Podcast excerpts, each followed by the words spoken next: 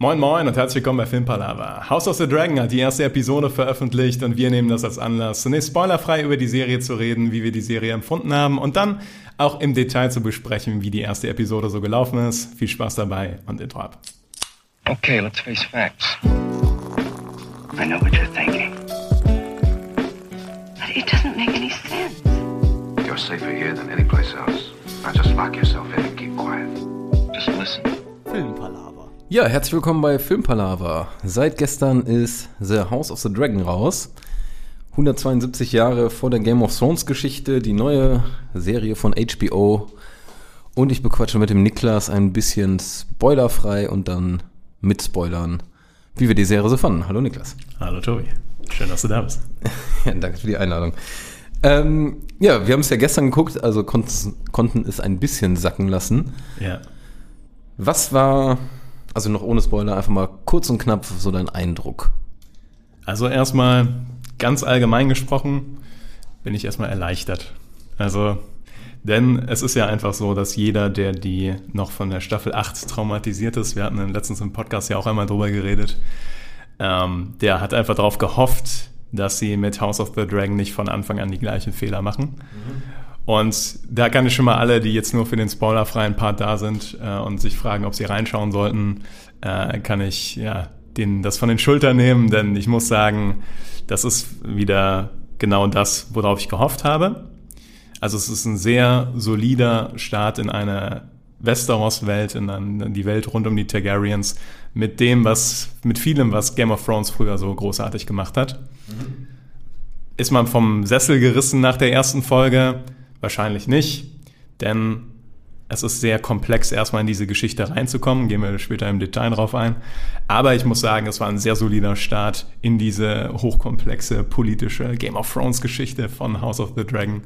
Und ich habe Bock auf die Staffel. Und du hast Bock. Das ist auch noch mal ein bisschen spannend, weil Niklas hat äh, die Hintergrundgeschichte, sag ich mal, sehr parat. Also du hast auf jeden Fall das Buch gelesen und dich gut damit äh, befasst. Ich nur so, ja, ich sag mal, am Rande. Deshalb finde ich es auch noch mal spannend zu hören von dir, wie nah ist das am Buch dran? Ähm, das Buch war Feuer und Blut. Äh, Fire and Blood heißt es auf Englisch. Ich habe es auch auf Englisch gelesen tatsächlich. Und ich habe auch deswegen, wir haben die Folge zuerst auf Deutsch zusammengeguckt. Ich habe sie danach nochmal auf Englisch geguckt, weil ich äh, tatsächlich teilweise mit den englischen Begriffen und mit den englischen Namen dann mehr connecten konnte, Ja. weil ich das Buch auf Englisch gelesen habe. Aber, Ja, das kann ich mir gut vorstellen. Ja. aber erklär doch erstmal, wie du, wie dein erster Eindruck war, so als Nicht-Buchleser. nicht Buch. Also ich habe ja die einen Bücher, aber nicht äh, das. Kam Ja. auch falsch rüber. Du liest natürlich Bücher. aber gar nicht lesen. Nicht als Feuer- und Blutleser. Nicht als Feuer- und Blutleser. Obwohl ich es traurigerweise sogar zu Hause habe und mal ein bisschen drum Echt? rumgeblättert habe. Ja. Aber ich habe es nie ganz gelesen. Ähm, tatsächlich auch, weil ich es mir geholt habe am Ende der Game of Thrones Zeit. okay. wo, die, wo die Laune hinüber war. Aber vielleicht äh, reizt es mich jetzt nochmal. Nee, ich muss auch sagen, also erleichtert ist ein ganz guter Begriff, würde ich sagen, dafür. Also mir hat es auf jeden Fall Bock gemacht und ich glaube, die haben viel, ziemlich viel richtig gemacht. Nicht alles. Oder ich fand nicht alles top, aber ähm, für eine erste Folge, das muss man halt auch sagen, ne? Eine erste Folge ist verdammt schwer, gerade verschiedene Erwartungshaltungen und dann so eine gute Exposition hinzubekommen.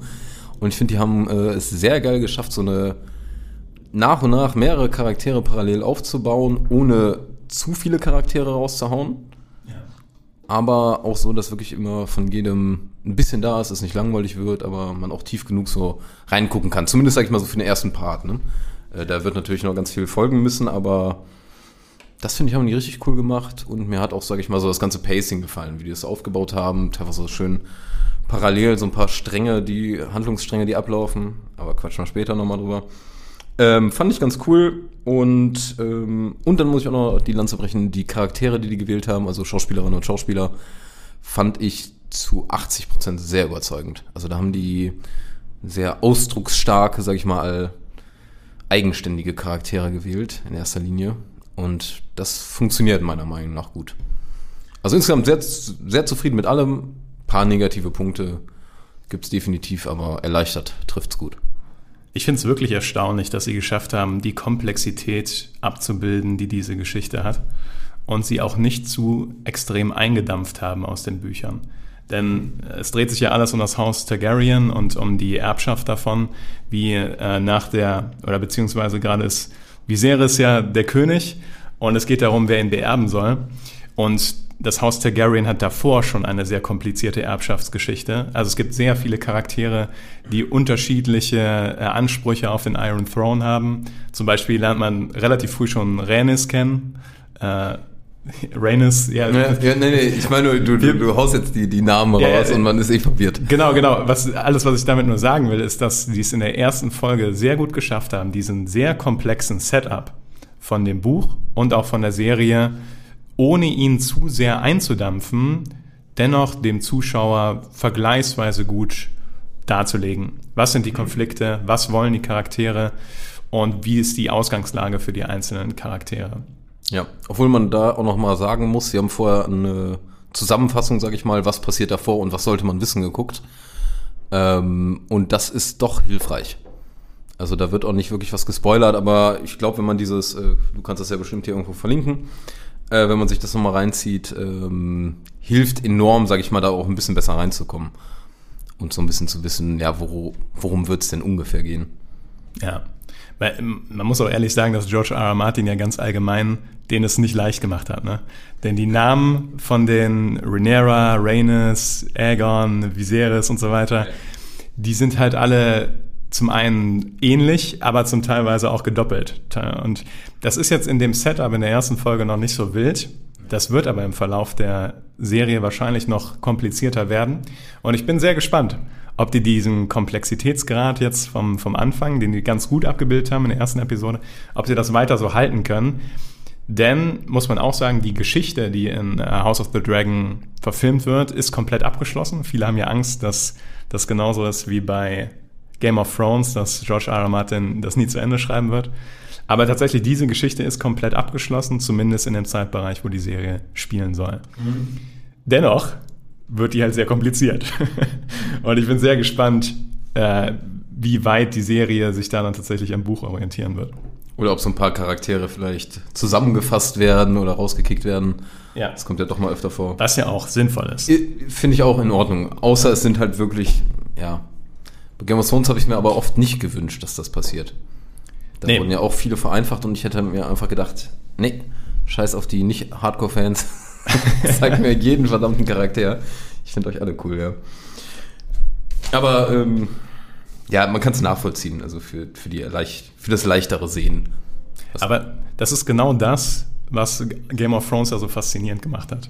Was die äh, die D&Ds, also äh, Davy und David und Daniel, hießen die, also auf jeden Fall die beiden Schreiber dahinter, ähm, dass sie, was sie in den letzten Staffeln einfach nicht mehr geschafft haben, diese Komplexität und die Char- Charaktere aufrechtzuerhalten und das dann alles in so ein halb politisch, halb historisches Setting so richtig schön einzubinden.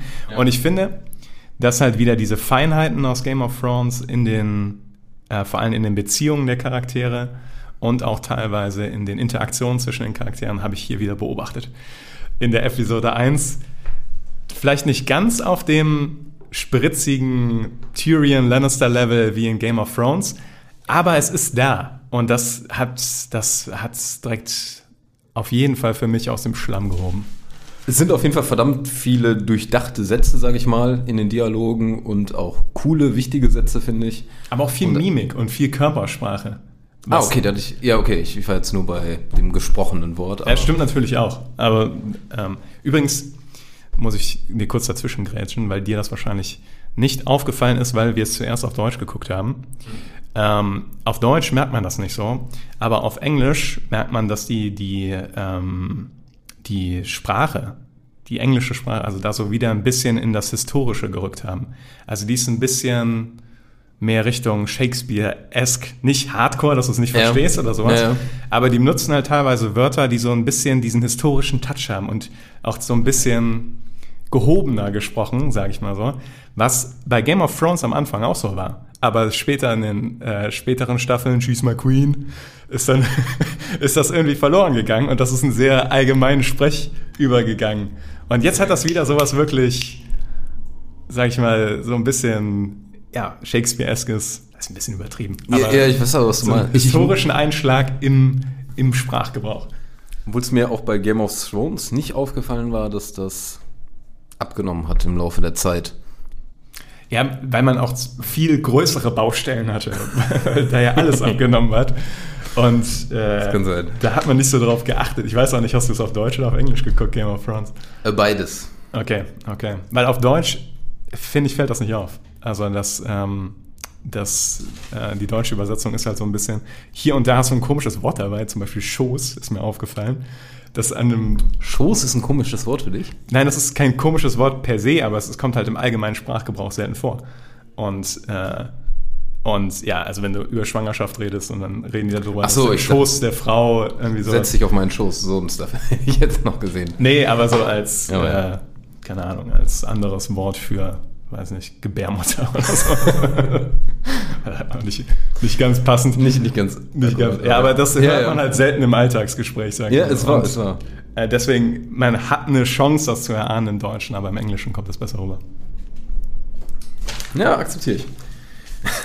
ähm, wir gehen in den Spoiler-Teil einfach mal rüber, ne? Ja, würde ich Also sagen. alle, die es äh, noch nicht gesehen haben und nicht wissen, ob die es gucken sollen, doch gibt gerade mal Folge 1 eine Chance, macht Bock, ähm, ist nicht schlecht umgesetzt und ähm, ist noch nicht so der, man brennt jetzt dafür und hofft, dass ganz, ganz schnell der nächste Montag ist für die nächste Folge, aber ist doch mit Vorfreude verbunden. Das war in Game of Thrones tatsächlich, die erste Folge war auch nicht so dermaßen. Die hatte einen super krassen Cliffhanger. Das war nämlich die, äh, wo Bran die äh, Ach, Lannisters da oben ja. gefunden hat. Beim, Und noch gestoßen wird, ne? genau, genau. Ja, ja. Die hatte einen super krassen Cliffhanger, deswegen hat sie super gut funktioniert. Das hat die Folge jetzt nicht so, aber sie hat trotzdem genug Setup, um einem ordentlich Laune zu machen. Ich, ich glaube sogar, dass das hier ein bisschen besser ist, weil es ein bisschen komprimierter von A vom Setting ist. Also eigentlich spielt alles in Königsmund. Ja. Und bei, wenn ich jetzt an die erste Folge Game of Thrones denke, da sind wir an der Mauer, Königsmund, wir sind bei den Starks, wir sind bei den Daenerys. Ähm, es war cool, das alles zu sehen, aber vielleicht auch ein bisschen überfordernder. Und das ist jetzt, würde ich sagen, der Einstieg geht leichter. Man ist an diesem einen Setting mehr oder weniger, oft auch wieder im gleichen äh, Raum, also gerade bei dieser Ratsbesprechung immer. Ähm, und von den Charakteren, glaube ich, auch einfach noch, es sind weniger, würde ich behaupten. Tatsächlich hast du ja jetzt auch den Vorteil, wenn du Game of Thrones gesehen hast, dann musst du weniger von der Welt erklären. Also Ist auch also, ein Punkt, ja. Wenn du jetzt dir vorstellst, dass das die erste Serie in, dem, in der Welt gewesen wäre, wäre es vielleicht noch ein bisschen komplizierter geworden, das mit den Drachen so zu etablieren. Lass uns mal, es ist schwer, aber es gibt ja immer noch diese paar ähm, letzten, wie heißt das nochmal? Die, der letzte, egal. Ähm, irgendwen, der das noch nicht gesehen hat, Game of Thrones, und den müssen wir dazu bekommen, die erste Folge von House of Dragon zu gucken, Ach so, um zu gucken, wie, ja, ob das funktioniert. also Argumente finden für Leute, die Game of Thrones nicht gut fanden, aber House of the Dragon. Nee, ich meinte einfach nur mal aus Interesse, jemand, der, weil du gerade meintest, ähm, es hilft, dass man Game of Thrones kennt und man muss nicht so ganz alles erklären mehr Ja. bei der Serie. Und deshalb eine Person, die Game of Thrones nicht gesehen hat, wie das jetzt für die ist, wenn die das jetzt guckt. Ob die auch denkt, nee, passt gut oder ob die überfordert ist. Also ob man jetzt, sage ich mal, mit dem ganzen Hintergrundwissen, was man hat, ob man das da unbewusst wieder einspeist. Ich, Das ist nicht ich, leicht erklärt. Ich aber- glaube tatsächlich, es funktioniert auch für jemanden, der kein Vorwissen hat. Also, ähm, ich glaube aber dennoch, dass es hilfreich ist, wenn man Game of Ja. Thrones gesehen hat. Ja, sollte man schon gucken. Und ich, ich würde mich wundern tatsächlich, wenn äh, Leute erst bei House of the Dragon einschalten. Das ist wahrscheinlich ein absolutes. nee, deshalb müsste man die überreden. ja, ist ja so. ja. Egal. So. Äh, genug gefaselt, ab in den Spoiler-Bereich, würde ich sagen, ne? ja, gerne. Gerne. Jetzt aber wirklich. Niklas. Tobias. Jetzt aber wirklich. Ähm, also wir wollen jetzt nicht die ganze Folge durchgehen, weil das einfach too much wäre, auch wenn wir dann viel reden könnten. Aber ich würde mal allgemein fragen, wie findest du den Anfang? Nein. Nein, aber der Anfang, der gibt ja schon einiges her. Es wird kurz die Vorgeschichte ein bisschen erklärt. Viserys ist König und dann, sag ich mal, so eine der ersten Szenen, äh, Rhaenyra, äh, Rhaenyra taucht auf. Wie gefällt dir die so vom Charakter, vom ersten Auftreten, von ihrer Drachen-Action? so. ähm, erstmal, also ganz allgemein gesprochen, finde ich, dass sie die super gecastet haben. Ähm, das ist eine australische Schauspielerin. Äh, Millie Alcock. ja, bestimmt grauenhaft ausgesprochen. Aber ich finde, äh, die, die verkörpert halt super gut zum einen dieses ähm, noch Jugendliche, aber schon diese arrogante, vielleicht arrogant das falsche Wort, aber dieses, diese erhabene Haltung der Targaryens, dass Ja. die zum Herrschen geboren werden. Und dass das keine normalen Bürger sind, sondern dass die einen Anspruch darauf haben, den Ehrgeiz haben zu herrschen.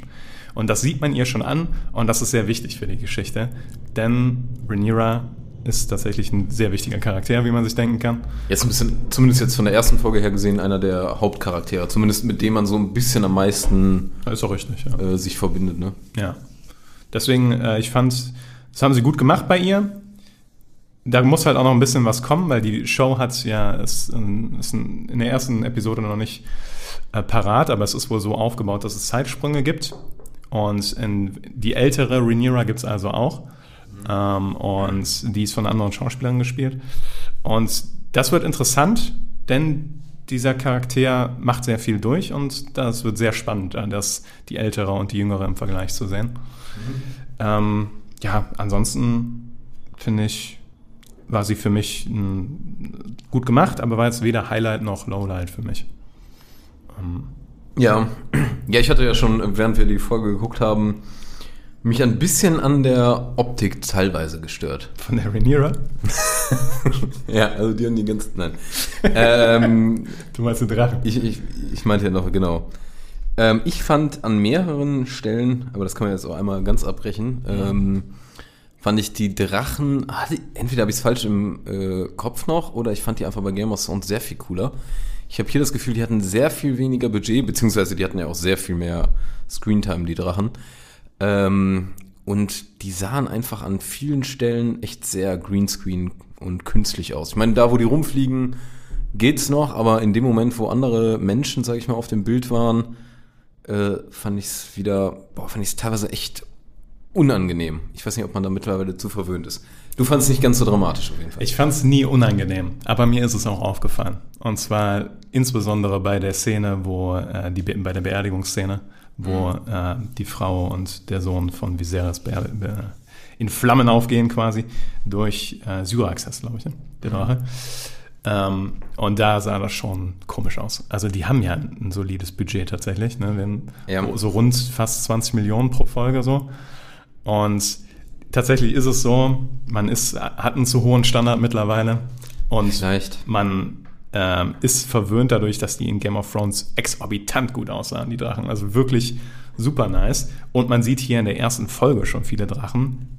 Aber ich stimme dir zu, da war nicht jeder Shot so richtig überzeugend. Dennoch hat es mich persönlich nicht gestört. Auch weil die Drachen für mich, die sind so ein cooles Accessoire, sag ich. Die sind auch wichtig für die Story. Ähm, die sind aber nicht das, weswegen ich diese Serie jetzt gucken werde oder so. Definitiv nicht. Also ich hätte mich auch gefreut, wären weniger Drachen zu. Hätte man weniger Drachen zu Gesicht bekommen, aber dafür, sage ich mal, die dann wieder in, in richtig cool. Also, Ja. Wo du so denkst. Also es gab so einzelne Szenen, hatten wir dann auch schon äh, irgendwo nochmal gestoppt, äh, wo zum Beispiel Rhaenyra ihren Drachen äh, einmal so Streichelt. drüber streichelt. Ja. Und da siehst du auf einmal wieder, das sieht hammergeil aus. Also da weißt du irgendwie direkt, okay, da haben die wahrscheinlich irgendwie, ja, sag ich mal, ein bisschen mit echten Setting-Material gearbeitet und vielleicht ein bisschen nachbearbeitet, aber bei allen anderen Szenen war es dann echt so, Ja, nicht bei allen anderen Na. Szenen. Also ich fand die Flugszenen und teilweise, wo der diesen Hügel runterkam, fand ich okay. Auch bei Caraxes fand ich, also den Bloodworm, den man auch gesehen hat, fand ich auch hier und da in Ordnung. Aber du hast recht, je nachdem, also es gab auch zwei, drei Szenen, wo das wirklich wie äh, Copy C, Steuerung C, Steuerung F reingefügt aussah. Also nicht ganz so krass natürlich, aber es war schon nicht auf dem unbedingt Niveau aus, wie man jetzt früher die drei Drachen von Daenerys empfunden hat. ja, Obwohl, ich muss sagen, ich habe dann danach ähm, nochmal, äh, kennst du Pitch-Meetings? Egal. Ist auf jeden Fall noch so ein, so, war so ein äh, Verarbeitung der achten Staffel. Und da war nochmal diese Szene vor King's Landing, vor diesem Tor. Weißt du, wo die einfach nur auf diesem Tor stehen und die kommen unten an. Und das sah so grauenhaft aus. wo äh, o- Ja, die wo Dingens, oben Cersei äh, steht und Melisandre genau, Melisandre köpft und Mhm. unten steht Tyrion und redet mit der. Das sah so grauenhaft, das sah so billig aus, das sah aus wie 15 Ich Euro. erinnere mich, dass wir das gesehen hatten und äh, darüber gequatscht haben. Ja. Das war richtig hardcore. Also nicht das Level schlecht, also das war schon, ich fand es okay, nur halt nicht atemberaubend und an einz- einzelnen Stellen wirklich ein bisschen. Genau. ja. Ähm, Aber das ist vielleicht ein schöner Übergang zu etwas, was ich sehr cool fand ja. Und was auch einer meiner Hauptgründe ist, warum ich ähm, House of the Dragon vom Look her angenehmer finde als ähm, jetzt die ersten Trailer, die ich von äh, Ringe der Macht gesehen habe. Nämlich House of the Dragon hat einen zum einen entsättigten Look, also die Farben knallen nicht so, es wirkt alles ein bisschen dreckiger, geerdeter. Ehrlicher? Genau. Und dennoch sind die Kostüme, die du siehst, unglaublich detailversessen. Also die, ich fand schon damals faszinierend bei Game of Thrones, wenn zum Beispiel Oberyn Martell ins, ins Bild gekommen ist und der diese gelben, gelben, äh, komischen Sakkos anhatte und du hast die einzelnen Details ganz genau gesehen, dass die aufgestickt waren. Also du hat, alles hatte so eine Haptik, alles wirkte so, als könntest du das wirklich anfassen. Das haben sie wieder. Sie sind Ja. Sie sind da ein bisschen weit gegangen. Ich weiß, Und worauf, du, ja, ja, ich weiß, worauf du hinaus willst. Aber das finde ich, ich persönlich, ich mag das sehr gerne. Und äh, die haben sich echt Mühe gegeben. Aber ja, was, wo sind sie zu weit gegangen? Also bei Damons äh, Rüstung würde ich sagen. Mit den Flügelchen. am Mit Ende. den Flügelchen. Aber nicht nur insgesamt die Rüstung. Die Rüstung sah nämlich sehr. Ja, die sah so ein bisschen aus wie so ein Batsuit, also so sehr geleckt und nicht so haptisch wie das, was du gerade so die ganze Zeit erwähnt hast. Würde ich dir sogar zustimmen. Das war ein Ja. bisschen zu over the top.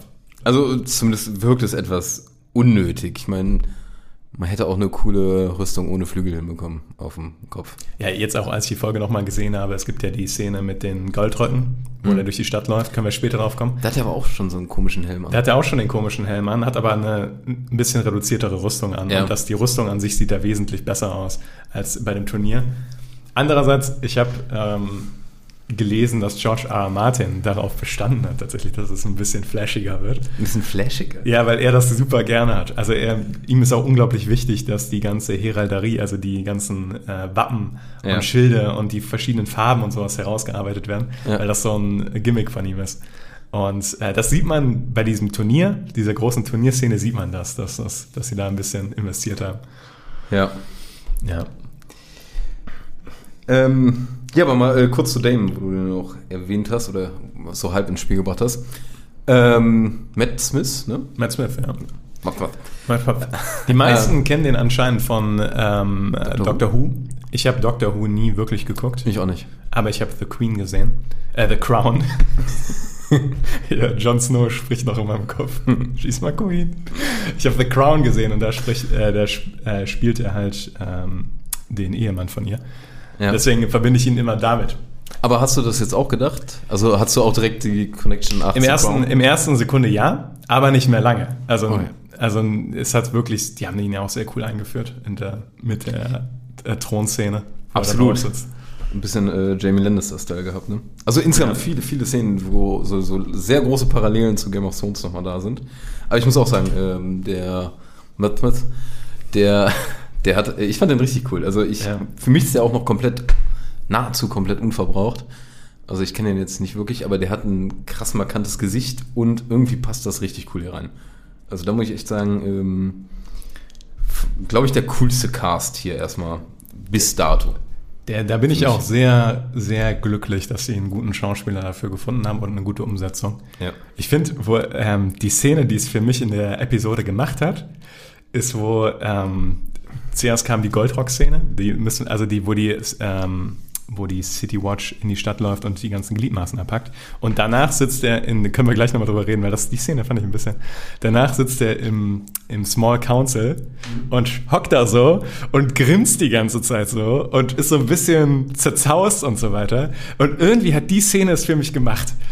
Er, er hat da so leicht, na, verwirrt ist das falsche Wort, aber, äh, na, verrückt wäre auch übertrieben, aber er hat so einen ganz kleinen Prozentsatz an so ein, äh, wo du so denkst, ja, ja, ja. Ich finde, der hat da sowas, sowas, obwohl das echt evil ist, was er tut. Aber der hat da sowas Schelmisches. Während, Stell- er, ja, vielleicht, während ja. er da sitzt und sich mit dem Otto Hightower anlegt und auch nicht aufsteht oder sowas. Sowas Aufmüpfiges von so einem, weiß ich nicht, also Ja. ähm, ich fand die Szene fantastisch, weil der da auch die, die geile Mimik hat. Also der, der Der musste auch richtig lachen. Der grinst ne? die ganze Zeit so. Ja. Und ich liebe auch, wie sich dann Viserys und er angucken. Und du merkst so richtig, dass er ihn halt auch nicht so ganz für voll nimmt. So. Ja, vor allem meint der Viserys dann auch noch, ja, ich hoffe, ähm, also das alles wieder unter Kontrolle zu bekommen, sag ich mal, dafür muss nicht äh, halb äh, Königsmund die Hand abgehackt werden oder sowas. Und dann, ja, das müssen wir mal gucken. Und dann, dass es kein Witz war, sondern der einfach nur so Ja, nee, ja, ja. Fantastisch. Haut's einfach raus, ja. Hat mir, hat mir auch sehr gefallen. Also diese ganzen Szenen im Rad fand ich immer ganz cool. Also da muss ich auch nochmal echt sagen, ich finde, äh, diese Radszenen ähm, sind ja doch recht viele. Ja. Ähm, die führen die Person auf richtig angenehme Weise ein. Also ich finde es nämlich sehr schwer, jetzt erstmal so einen Wust an Leuten irgendwie nach und nach da näher zu bringen. Und da kommt jeder mal so zum Sprechen. Es wird so ein bisschen, ja, ist so ein bisschen Foreshadowing, was auch so noch passieren könnte. Ne? Ich sag mal beispielsweise hier die Sea, sea Snake. Ja, Corlys Valerian, ja. Ja, Sea Snake. Der spricht dann ja auch irgendwie von den Trittsteinen und sowas, wo nochmal was passieren könnte. Und da weiß er halt so, das würde ja nie erwähnt werden, wenn das nicht wichtig wäre für später. Und dann siehst du aber von allen so ein bisschen noch die Position, siehst so ein bisschen, auf welcher Seite man eher steht. Und hat mir sehr gut gefallen, weil sich das wirkt nicht so aufgedrückt. Also nicht so dieses, äh, ja, hier Zuschauer, damit du irgendwas verstehst, hier das und das, sondern es wirkt gut in die Story eingeflochten. Und äh, das, das ist einer meiner größten positiven Punkte für die Serie. Also für die erste Folge.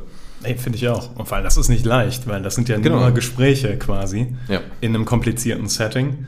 Aber alleine durch die Körpersprache, alleine durch die, wie die sich angucken, ich finde den Schauspieler von Otto Hightower, Äh, Hat mir auch sehr gefallen, ja. Wie heißt der? äh, der heißt äh, unmöglich, also Riz Evans, Ifans, Riz Ifans, ist so ein schottischer Name irgendwie. Rice Ifans, es tut mir leid, Otto. Otto, ist das Otto? Es tut mir leid. Aber Otto fand ich auch fantastisch. Weil er hatte diesen Blick, du hast in seinem Blick gesehen, wie auch die Verabscheuung gegenüber Damon, Ja. aber auch seine, seinen eigenen Ehrgeiz und seine Persona kam echt gut rüber. Ja, ja, gibt's ja auch später nochmal so ein paar Szenen, wo er irgendwie schickt er irgendwann einen Raben nach Alsace und seine Tochter dann zum König rein.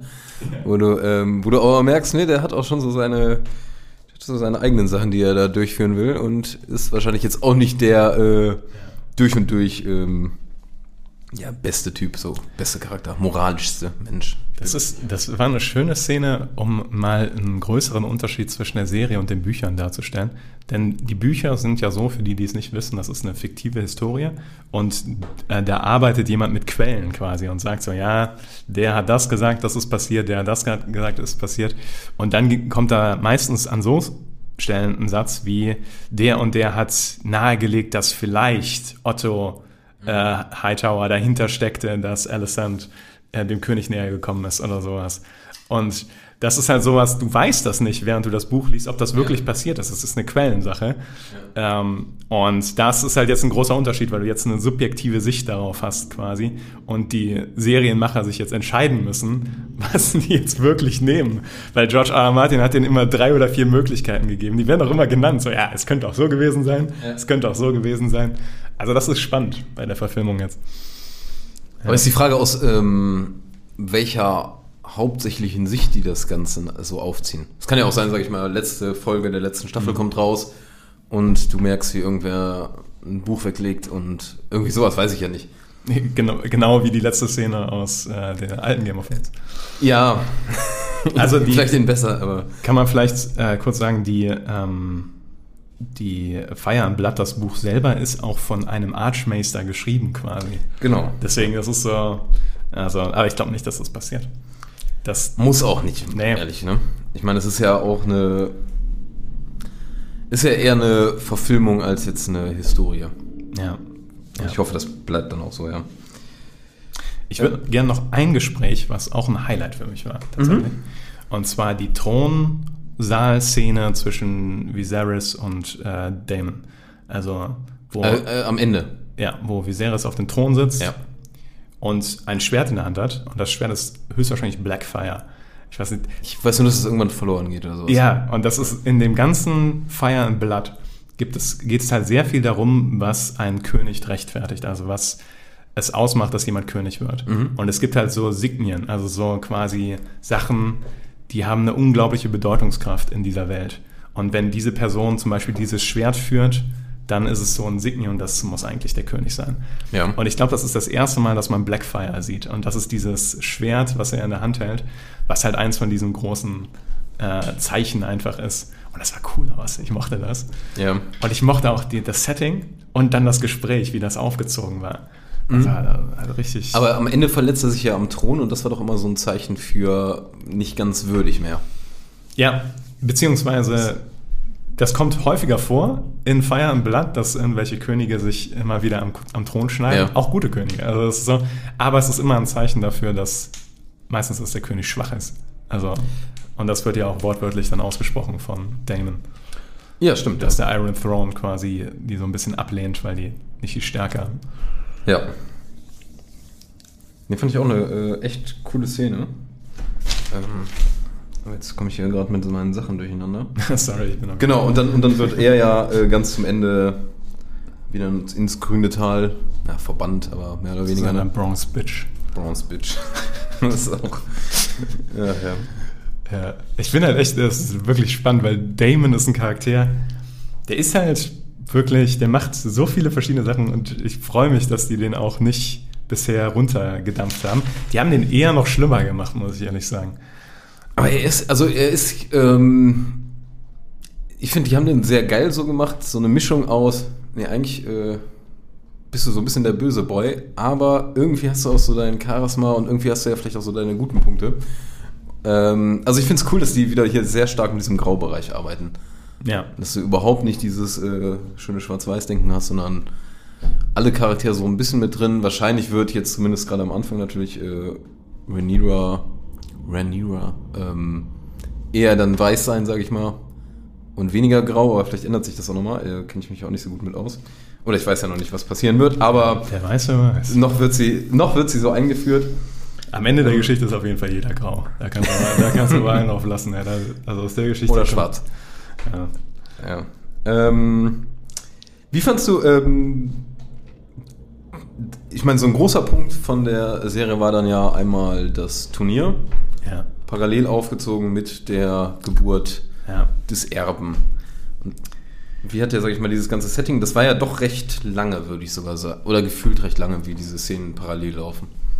Mir hat das Turnier an sich gut gefallen und ich mochte auch diese Parallelisierung mit der Geburt. Ähm, tatsächlich ähm, hat auch Marcel gesagt, der jetzt heute leider nicht dabei sein konnte, aber äh, die Folge auch gesehen hat und so ein paar so Notizen uns rübergeworfen hat. Gar nicht angeguckt, ne? Ich fand, dass sie gerade bei dem Turnier dann unnötig blutig geworden sind. Und auch noch an der anderen Stelle, nämlich bei dem, wo der Goldröcke. wo die Goldröcke die Stadt raiden. Ja.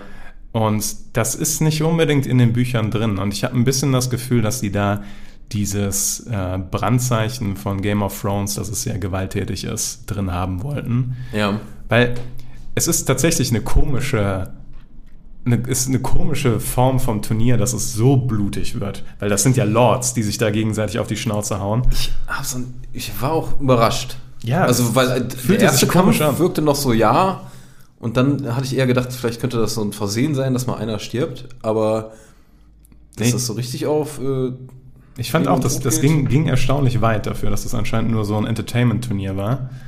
Ich meine, sowas gab es bestimmt früher, aber ich finde, der Vibe kam nicht, am Anfang nicht so rüber. Auch Nee. weil, man muss sich vorstellen, da macht der äh, Damon Targaryen mit, der zu dem Zeitpunkt noch der Erbe des Königs ist. Und wenn die sich da gegenseitig umbringen können, legal, dann macht doch da nicht der Erbe des Königs mit. Also das ja, oder weil keiner traut sich dem wirklich was zu tun, ist immer so die Frage, aber Ja. dann ja, wenn es jetzt wirklich, wie du schon meintest, so Lords von irgendwelchen, ich meine, das waren ja auch vom Haus Baratheon oder irgendwer. Genau, ja, von, von Hightower war auch der Sohn dabei, den, den, den Damon am erst, als erstes da umgeflext dann mit seinem Ja. komischen Just-Move da. Ja.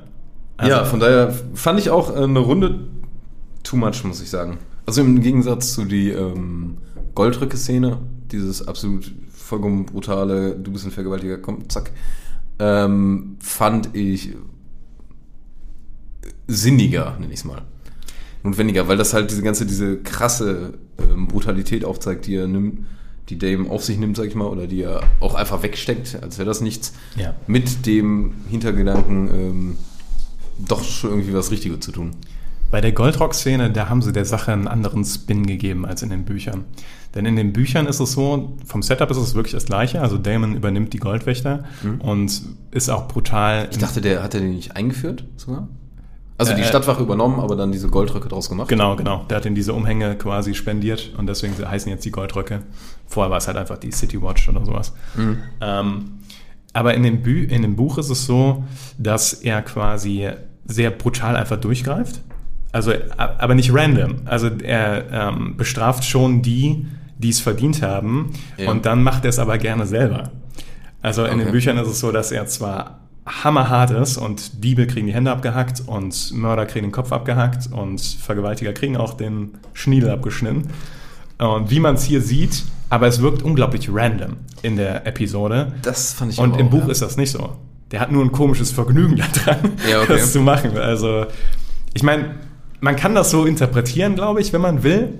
Da, Mhm. Dafür ist das, hat das genug Interpretationsspielraum in dem, Büch, in, dem, in dem Buch. Ich will jetzt sagen, in den Büchern, aber es ist nur ein Buch. Ähm, aber ich fand das auch, ah, das war halt sehr komprimiert auch, weil das über, in, den, in dem Buch nimmt das halt über einen Zeitraum, findet das statt. Hier wirkt Ja. das sehr punktuell. Also sehr, Ja, wahrscheinlich wollten die ein großes Ereignis haben, Genau. wo das einmal aufzeigt, wie der äh, Typ brauchten tickt. die auch, brauchten die auch. Ja. Fand ich schon okay. Aber deswegen hat mir die Szene auch nicht so gut gefallen. Weil ich Die Turnierszene jetzt? Oder nee, die, die Goldrock-Szene. Achso. Also ich fand die zu random. Ich meine, es, Es hat dann gut funktioniert mit der, mit der kleinen Council-Runde danach, Ja, aber ich fand das zu, weiß nicht, es wirkte wirklich so, als würde Damon einfach random Leute abschlachten. es wirkte so. Ist halt die Frage, ob es wirklich so war oder ob Ja. er vielleicht ähm, etwas gezielter vorgegangen ist, als es äh, den Anschein hatte. Aber ich fand es auch etwas zu random. Who knows? Aber dafür fand ich nochmal äh, diese, dieses Parallele von äh, Turnier und Ja. Geburt richtig cool, weil ähm, da ist ja am Anfang, hatte ich mir den Satz nochmal rausgeschrieben, ähm, da sagt äh, Emma, die Ja. Mom von Rhaenyra, ähm, auch zu ihr, das Kindbett ist unser Schlachtfeld. Ja. Und dann siehst du, sage ich mal, nachher dieses Turnier, also diese Schlacht, Schlacht, übertriebenweise da. Und dann, sage ich mal, wirklich Emma da in ihrer Schlacht. Ähm, fand ich richtig cool gemacht. Also im Nachhinein, also auch wenn du im Nachhinein diese alte Szene nochmal anguckst und dann so denkst, ah ja, ist ein bisschen Foreshadowing hier. auch wo sie sagt, ja, das wird meine letzte Geburt und all sowas. Denkst du dir schon, okay, ja. Der, die Macher von der Serie haben was gesagt, was ich ganz lustig fand. Die haben gesagt, äh, House of the Dragon wird das für Geburten sein, was Game of Thrones für Hochzeiten war. also, wo ich sagen muss, ja gut, das ist echt eine Ansage. Also, ja. Ja, Ja. aber ist halt, das war halt auch, ähm, also an Brutalität haben die, ja, boah, ja. da frage ich mich auch, ob die da vielleicht eine Runde zu viel reingeballert haben. Also ein bisschen weniger. Ich hätte es nicht, ich hätt's nicht gebraucht. Genau, also ein bisschen gebe ich zu, also bei die, also gerade bei dieser Goldrock-Szene, wo ich es Ja, irgendwie stimmt. notwendig finde. Bisschen Oder Blut vielleicht, muss, wenn jetzt Blut muss fließen. ja. eine Person bei dem Turnier stirbt, aber das dann eher noch so ein bisschen was krasses ist und nicht einfach so, ah, okay. Ähm, dann finde ich das schon äh, absolut, absolut angebracht, aber nachvollziehbar. Aber es war echt eine Runde too much und ähm, dafür haben die aber, sag ich mal, äh, den Sex-Part etwas mehr in den Hintergrund gestellt, ne? Das geht.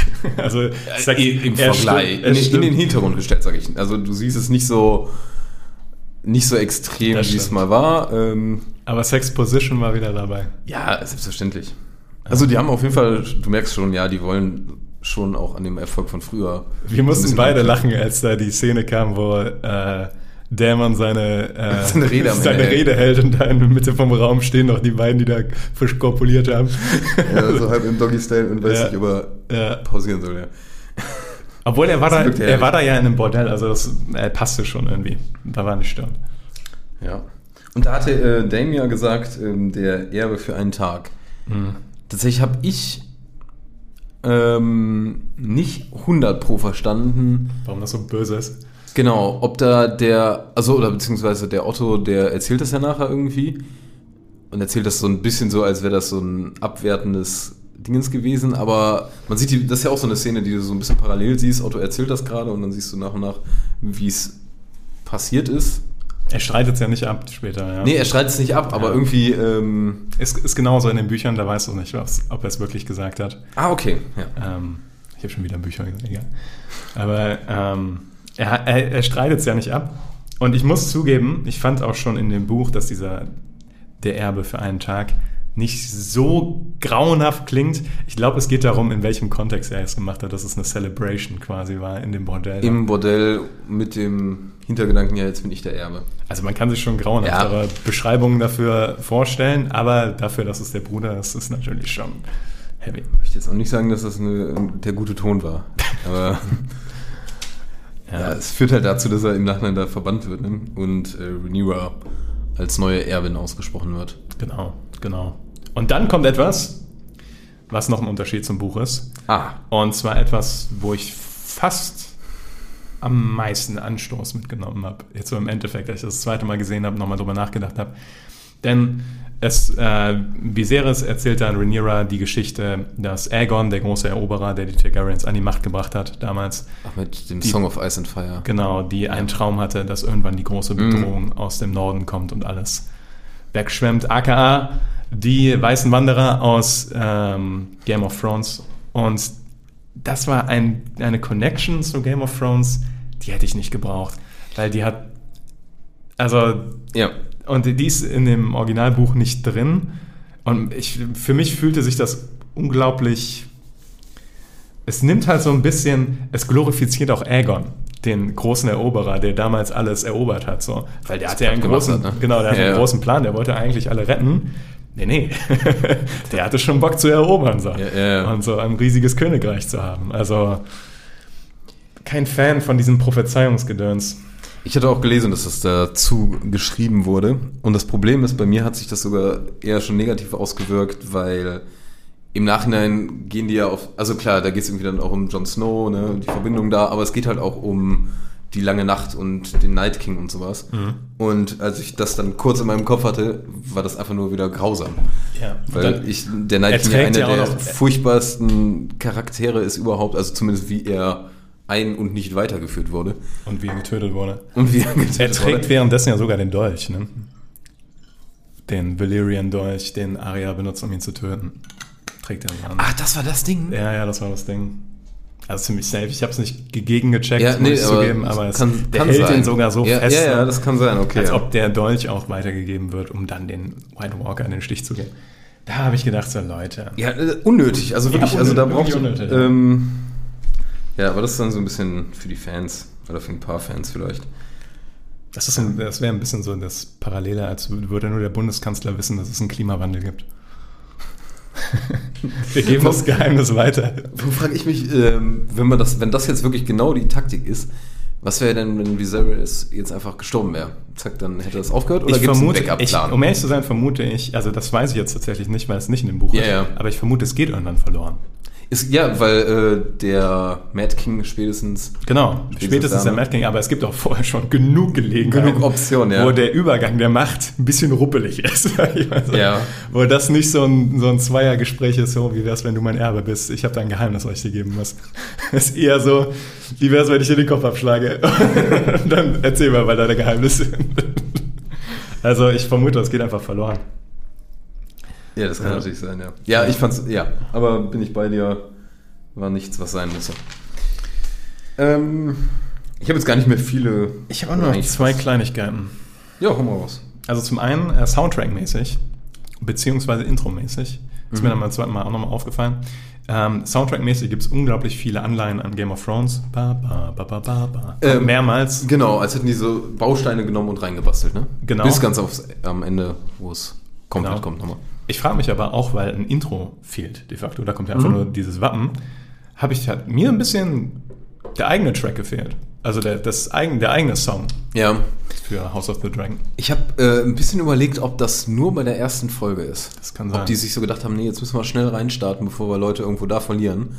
Ähm, und dass wir das dann instant machen. Ich glaube, dass das ab und an mal tatsächlich bei Serien der Fall ist, dass die die erste Folge ohne Intro haben.